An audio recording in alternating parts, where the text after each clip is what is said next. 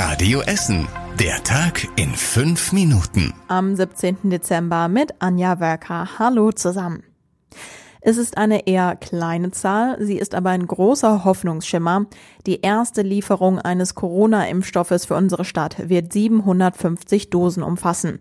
Das hat die Stadt heute auf Radio Essen Nachfrage bestätigt. Wenn die Europäische Arzneimittelbehörde am Montag dem Impfstoff von BioNTech und Pfizer zulässt, dann können wir in NRW schon am 27. Dezember mit dem Impfen anfangen. Das hat NRW-Ministerpräsident Armin Laschet heute bekannt gegeben. Und auch die Stadt bereitet sich auf den Impfstart am 27. vor. Die ersten Impfdosen gehen dann auch an die Essener Alten- und Pflegeheime. Die Stadt hat auch schon eine Prioritätenliste dafür erstellt. Welche Einrichtungen ganz oben auf der Liste stehen, hat die Stadt aber noch nicht gesagt. Die Liste soll nämlich noch mit der Kassenärztlichen Vereinigung und Oberbürgermeister Thomas Kufen abgestimmt werden. Die Strategie soll dann sein, dass die Impfdosen nicht verteilt werden. Stattdessen soll eine Einrichtung nach der anderen geimpft werden. Bei uns leben rund 8000 Essener in Alten- und Pflegeheimen. Deshalb wird das Impfzentrum in der Messe in Rüttenscheid in diesem Jahr wahrscheinlich auch noch gar nicht in Betrieb genommen, weil eben als erstes die mobilen Impfteams in den Einrichtungen unterwegs sind. Wann dann die nächste Lieferung zu uns nach Essen kommen könnte und wie groß sie dann sein wird, ist noch unklar. Trotzdem bereiten sich jetzt auch schon die Essener Krankenhäuser auf die Impfungen vor. Dort sollen sich später die Mitarbeiter selbst impfen können. Die Uniklinik in Holsterhausen fragt als erstes ab, wer sich von den 8500 Mitarbeitern impfen lassen will und legt dann die Reihenfolge fest. Ähnlich machen das auch die Contilia-Gruppe und das Krupp Krankenhaus in Rüttenscheid. Erst kommen alle aus den Notaufnahmen, aus den Intensivstationen und aus den Abteilungen mit Corona-Patienten dran, danach der große Rest der Mitarbeiter. In den evangelischen Kliniken in Hottrop werden drei Impfstraßen aufgebaut, damit es schneller geht. Nach Schätzungen werden sich ungefähr zwei Drittel aller Mitarbeiter an den Krankenhäusern impfen lassen. Das schiefe Schulgebäude in Schonnebeck beschäftigt schon seit sehr langer Zeit Schüler, Lehrer, Eltern und Politiker. Jetzt hat die Stadt eine neue Lösung. Die Schüler sollen jetzt in zwei neuen Pavillons Unterricht bekommen, bis die Schulen neu gebaut sind. Wo die neuen Schulen hinkommen, wird aber noch diskutiert. Die Schillerschule und die Johann Michael Seiler Schule sind beide in einem Gebäude, das seit den 80er Jahren schief steht. Die Stadt hatte zuerst Podeste in einigen Klassenräumen eingebaut, jetzt die Idee mit den Pavillons. Der Tod eines 14-Jährigen in Horst im Frühjahr hat viele Menschen geschockt. Ein 17-Jähriger hatte den Jungen mit einem Messer in den Oberkörper gestochen. Der 14-Jährige starb. Jetzt hat das Essener Landgericht den 17-Jährigen freigesprochen. Die Begründung, er habe aus Notwehr gehandelt.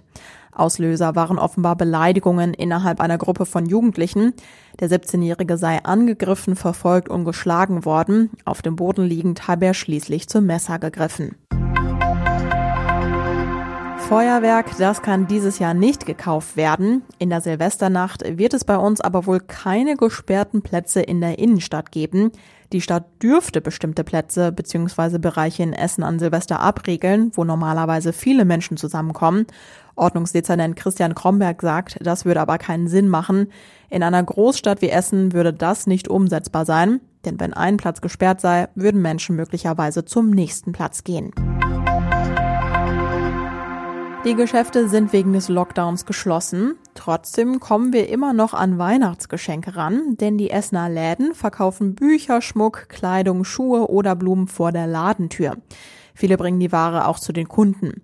Unser Radio Essen Stadtreporter Kostas Mitzalis hat einige Beispiele, was es jetzt für kreative Lösungen gibt. Der Buchladen Papeterie Pettersen am Rüttenscheider Stern gibt die Ware am Eingang raus. Auf einem Rollwagen sind dann die Bücher und ein EC-Gerät zum Bezahlen. Ähnlich handhaben es auch die meisten Blumenläden. Teure Schmuckstücke werden nur gegen Vorkasse verschickt, sagt die Chefin von Schmucktraum in Kettwig. Die Rüttenscheider Boutique Traum in Tüten macht jetzt täglich Modenschauen im Netz. Die Verkäuferinnen zeigen, wie Kleider, Blusen oder Hosen angezogen aussehen. Die Ware wird dann geliefert, kann aber auch an der Tür abgeholt werden. Einen Überblick über die verschiedenen Angebote gibt's auch auf radioessen.de. Und das war überregional wichtig. Die Corona-Lage in Deutschland bleibt ernst. Inklusive der über 3000 verspäteten Corona-Meldungen hat die Zahl der täglichen Neuinfektionen heute zum ersten Mal die 30.000er Marke überschritten. Der französische Präsident Macron hat sich mit dem Coronavirus infiziert. Das hat der Élysée-Palast in Paris mitgeteilt.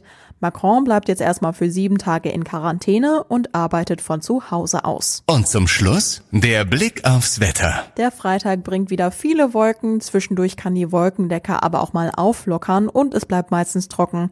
Die Höchsttemperaturen liegen bei 11 Grad. Kommt jetzt gut durch die Nacht und bis morgen. Das war der Tag in fünf Minuten. Diesen und alle weiteren Radio Essen Podcasts findet ihr auf radioessen.de und überall da, wo es Podcasts gibt.